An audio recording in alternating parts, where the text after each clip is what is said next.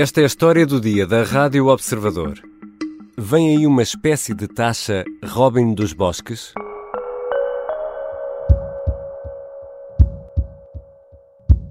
Nós, em primeiro lugar, não podemos hostilizar as empresas, mas o que vamos fazer é falar com elas e provavelmente considerar um imposto, um windfall tax para os lucros aleatórios e inesperados que elas estão a ter. A 8 de abril deste ano, no Parlamento, o Ministro da Economia, António Costa e Silva, abria a porta à possibilidade de serem taxados os chamados lucros excessivos.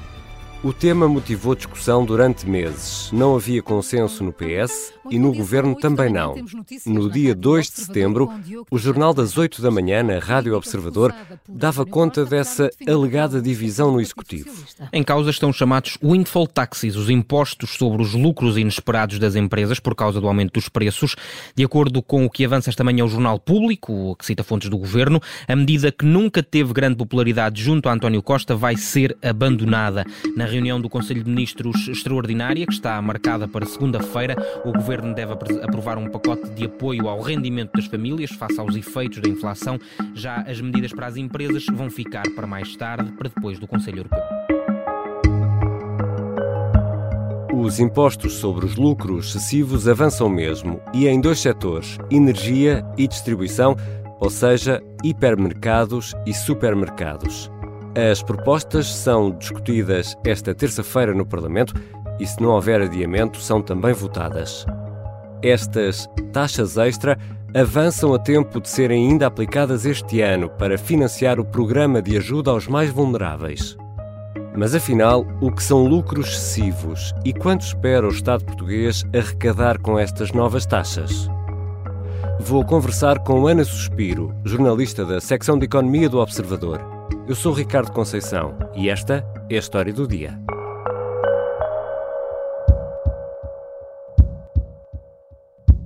Bem-vinda, Ana.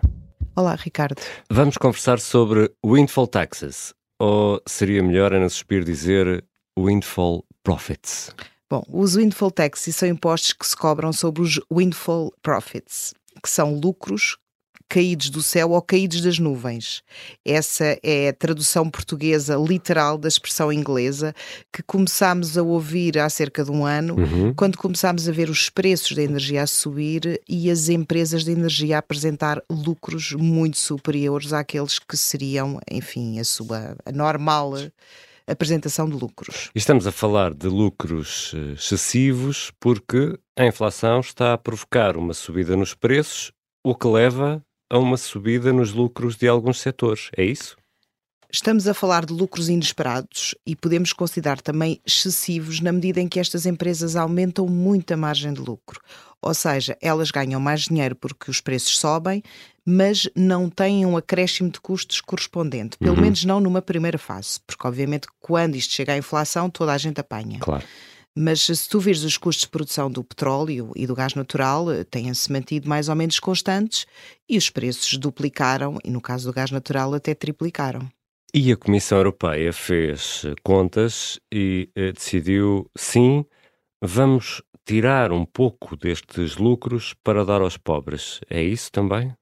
Também, mas, mas não é só isso. O que a Comissão Europeia começou a perceber é que vários países, um, por sua conta, começaram a aplicar estes windfall taxes uhum. às empresas de energia, porque tinham que tomar medidas que custavam dinheiro e precisavam de receitas, e porque também fica bem dizer aos seus eh, eleitorados que vamos tirar eh, os lucros destes senhores que estão a ganhar muito e vamos redistribuir uh, por aqueles que, que, estão a pagar a fatura do aumento dos custos dos preços.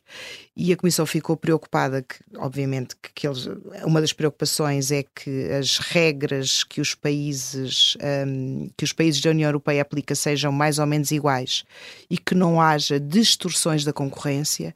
Portanto, uh, teve essa preocupação e, obviamente, também acha que as empresas de petróleo e de gás uh, estão a ganhar muito dinheiro. Ou hum. seja, este regulamento um, criou um regulamento e, ao fazê-lo, isto passou a ser vinculativo, mas uh, deu grande liberdade aos Estados-membros para, dentro daquelas regras, calibrarem a sua. E fez umas contas uh, que eu não sei se correspondem, enfim, se têm fundamento ou não, de que esta taxa poderia gerar 24 mil milhões de euros a nível de toda a Europa. E ouvimos no arranque do episódio o Ministro da Economia no Parlamento, em abril, abrir a porta à hipótese de taxar os lucros excessivos. Ora, este tema deu brado durante meses, com António Costa a passar a ideia que não queria, não concordava. Depois vem o tal sinal de Bruxelas que acabaste de descrever, Ana Suspiro. A 26 de outubro, no debate no Parlamento sobre a proposta de Orçamento do Estado para 2023 e numa resposta ao PCP, António Costa revela que a taxa vai ser alargada também à distribuição, ou seja, aos hipermercados e supermercados. A proposta de lei que vamos apresentar para a tributação dos lucros não esperados do conjunto das empresas que não são só do setor energético, mas são também do setor da distribuição, que devem pagar aqueles lucros que estão a ter injustificadamente por via desta crise de inflação. Ana Suspiro, o governo mudou de ideias? Mudou de discurso, pelo menos, não é? Um, percebeu-se que não havia uma sintonia total uh, quando esta discussão começou a surgir. Aliás, António Costa Silva foi muito. Uhum. Uh, foi a primeira intervenção pública é? dele é? e deu logo assim um grande brado, porque do lado das finanças houve sempre uma grande resistência a este imposto. Por um lado, duvidava-se que ele fosse eficaz, e o Ministro das Finanças, Fernando Dina, até deu o exemplo de Itália. Uh, que tinha criado uma taxa destas e que só estaria a conseguir cobrar apenas 10 milhões de euros. Por outro lado, o governo dizia, e com razão, que as empresas do setor energético já pagam taxas extraordinárias em Portugal. Uhum. Neste caso, uma contribuição extraordinária sobre os ativos. E de facto não parecia haver uma grande vontade em aplicar. E o que o governo ia dizendo, sobretudo as finanças, é nós a avançar vai ser com uma coisa que seja efetivamente eficaz e que funcione. O que aconteceu foi que em setembro, outubro, a Comissão Europeia criou um, um regulamento uh, com várias medidas para aplicar ao setor da energia para responder aos problemas criados, sobretudo, pela guerra na Ucrânia. Um, uma dessas medidas foi replicar uma coisa parecida com aquilo que Portugal e Espanha já faziam em, por cá para travar o preço da eletricidade, e a outra foi precisamente esta contribuição extraordinária e solidária sobre as empresas de gás e petróleo apenas, hum. e, e a própria proposta falava em um ano, mas deixava aos Estados-membros alguma abertura. E o governo aproveitou a abertura, estendeu ao setor da distribuição e, em vez de aplicar um ano, vai aplicar dois anos. E na prática, o que é que vai acontecer? Temos empresas de dois setores, a distribuição e o setor eh, do petróleo e do gás, que vão ter que começar já este ano a pagar uh, esta taxa extraordinária sobre os lucros, para além da taxa que já pagam sobre os lucros normais. Já voltamos à conversa com a jornalista Ana Suspiro. Vamos tentar perceber o que são os lucros eh, excessivos e quanto poderá, afinal, o Estado arrecadar com estas novas taxas. Sou a Sónia Simões, jornalista do Observador. O último trabalho que fiz foi com João Francisco Gomes, é uma investigação que vem desde 2019 e que tem mostrado várias ocultações de abusos sexuais na Igreja Católica Portuguesa. Dedicámos muito tempo a este trabalho e isso só foi possível graças aos assinantes do Observador. Assinar o Observador contribui para um jornalismo de qualidade. Estamos de regresso à conversa com a jornalista do Observador, Ana Suspiro, da secção de Economia, e que há muito acompanha esta questão dos lucros caídos do céu ou das nuvens. Ana, afinal, como se calculam os lucros excessivos? Como é que se chega aqui ao lucro excessivo e ao valor a pagar? Bom, a Comissão Europeia encontrou aqui uma fórmula discutível, como todas, para para chegar a um valor, porque é preciso uhum. chegar a um valor, não é? Uma coisa é tu olhares para uma empresa que tem lucros enormes, outra coisa é perceberes o que é que daquilo é normal que ou de o que é resto é, que é, o objetivo da empresa, não é? Exatamente, ou o que é que é inesperado ou atribuível a estes, enfim, a, estas, uhum. a estes fatores excepcionais. A Comissão Europeia uh, estabeleceu um período, três anos, mas que em Portugal até se passou para quatro, portanto, são os últimos uh, quatro anos. Vamos ver qual é o lucro médio que as empresas hum. tiveram nos últimos quatro anos até 2021 Uh, e depois, tudo o que ultrapassar em 20% esse lucro médio vai pagar uma taxa de 33%. Então, vamos imaginar que se tiver um lucro de mil euros em média nos últimos quatro anos e este ano o lucro for de 1.300, portanto 30% acima, há 10% que já vão pagar? Exatamente. Esses 10% a mais vão pagar 30 e tal por cento de imposto. Mas aplica-se só a essa, só essa fatia, 10, não a tudo? Não a tudo, porque isto é uma taxa que se aplica aos lucros antes de impostos. Qual é que é o problema? O problema é que estas empresas já pagam lucros sobre os impostos. Pagam IRC, pagam, pagam IRC, derrama, derrama, derrama estadual e municipal. Exatamente, é? no é caso das, das grandes é. empresas, é. aquelas que têm lucros uh, acima, sabe, dos 35 milhões de euros, uhum. nós podemos chegar a uma taxa marginal de imposto superior a 50%, na, naquela margem de, de, dos lucros que já ultrapassa os tais 20% que que a fórmula da Comissão Europeia estabeleceu que seriam os lucros excessivos. Ana, mas com o valor desses de imposto, não é? Que em alguns casos pode passar os 50%, uhum. isto não vai acabar tudo em tribunal, não? Há quem ache que sim, porque de facto hum, a Constituição Portuguesa não considera que a partir de um certo nível de, de imposto, ou seja, um, um, imposto excessivo sobre os lucros pode não ser um imposto, pode ser um confisco. Uhum. Portanto, há juristas que consideram que esta contribuição extraordinária hum, é inconstitucional e podem ir para tribunal. E depois nós em Portugal temos aqui uma, uma outra situação que pode aumentar as, as contestações das empresas, que é o regulamento original da União Europeia não previa que o setor da distribuição pagasse esta contribuição. Ele não, não, não, não proíbe, ou seja, não, hum. não, não impede que seja aplicada esta contribuição a outros setores. Mas o único setor que é expressamente referido no regulamento é o petróleo e o gás. Portanto, as empresas de distribuição podem uh, dizer que, que, que o governo português eh, foi muito além daquilo que era a legislação comunitária e, e, sobretudo, jogando com esta questão da, da constitucionalidade um, em Portugal. Mas entre o deve e o haver vão ter de pagar primeiro e litigar depois, ou não? Ou há casos. Bom, eles podem sempre não pagar. Nós temos um caso da contribuição extraordinária sobre o setor energético que é uma contribuição que é autoliquidada, ou seja, são as próprias empresas que pagam, fazem uhum. as contas e pagam. E depois o fisco vai lá ver se as contas estão bem feitas. Vai acontecer o mesmo com esta contribuição. Nós no passado tivemos um caso, aliás, temos um caso de uma empresa que não paga acesso. Qual é? É a Galp. Ana, e no que toca à energia, a Galp vai ser a única a pagar esta taxa? Ou não? Eu acho que sim. Porquê? É, porque é a única empresa que tem, uh, é a única empresa que tem lucros uh, considerados inesperados no oil and gas, no petróleo e no gás. Hum. É a empresa deste setor que nós temos que produz petróleo e gás.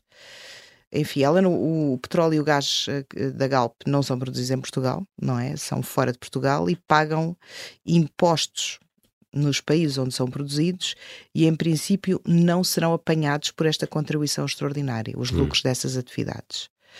O que pode e deve ser apanhado é a atividade de refinação. Uh, portanto, a refinaria de Sines, que é a única refinaria que temos em Portugal e cujas margens uh, subiram muito este ano, fruto da uhum. subida dos preços, e imagina-se que essa será uh, a única empresa a pagar no setor da energia. E na distribuição? Quem vão ser os grandes pagadores? Na distribuição temos um leque maior de empresas. Temos os grupos portugueses de distribuição, naturalmente, a Sonai, Jerónimo Martins, mas há também a indicação do diploma português que uh, os, os grupos internacionais que tenham estabelecimentos com sede em Portugal terão que pagar a contribuição sobre os lucros gerados por esses estabelecimentos. Há alguns limites, mas todo o setor da distribuição, com exceção das pequenas empresas, uhum. em princípio terão que pagar. E já sabemos quanto vai render esta taxa ao Estado? Temos, um, temos alguns números, uh, temos algumas estimativas. O governo é, tem sido bastante cauteloso e eu diria que, considerando que, que meteu a distribuição no, no saco, uhum um, esperava-se eventualmente que a receita fosse um bocadinho maior do que aquela que, que, que o governo está, está a esperar obter. Uh, o Ministro das Finanças tinha falado em algumas dezenas de milhões de euros. Uhum. E, e, o próprio Observador, num artigo escrito pela Rita Tavares, avançou com o valor que seria a estimativa do Ministério das Finanças da ordem dos 80 milhões de euros. 80 milhões. Sim. Mas se a inflação aumenta os preços, se os preços ficam mais altos e aumentam os lucros, se há mais lucros, há mais valor pago em impostos. O Estado também não está a ter aqui um lucro excessivo, Ana Suspiro? O Estado está a ter um lucro muito excessivo, basta olhar para a receita do IVA, sobretudo no IVA. Portanto, não é tanto no lado dos impostos pagos pelas empresas que nós vemos os lucros do Estado, uhum. é, é sobretudo no IVA.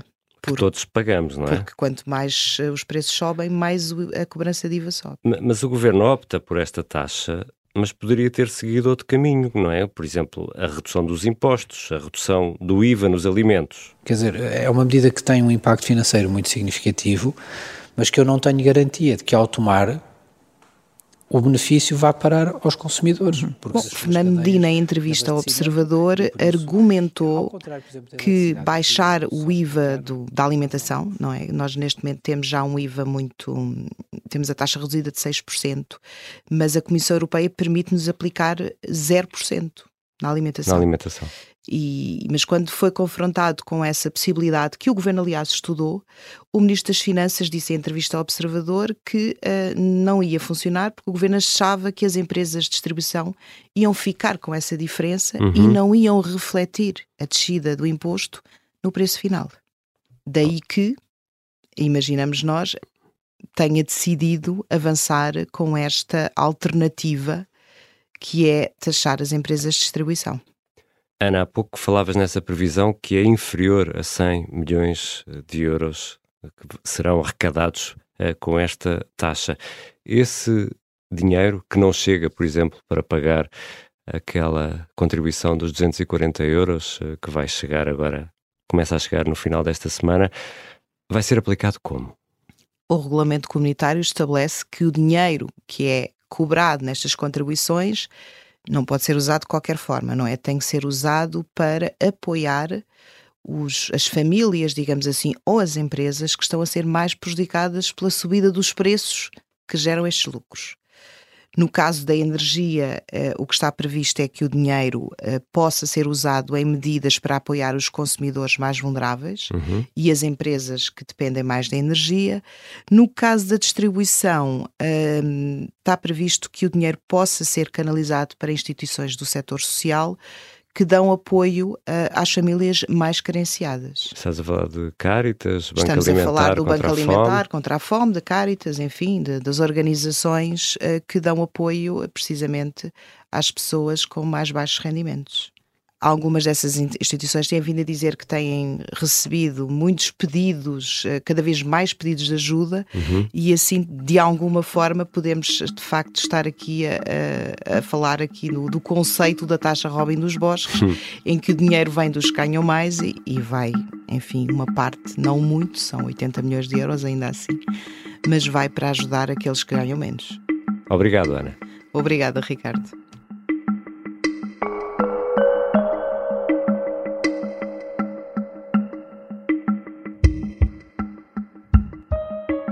Ana Suspiro é jornalista da secção de Economia do Observador e tem acompanhado este tema nos últimos meses. Esta foi a história do dia. A sonoplastia é do Bernardo Almeida e a música do genérico do João Ribeiro. Eu sou o Ricardo Conceição. Até amanhã.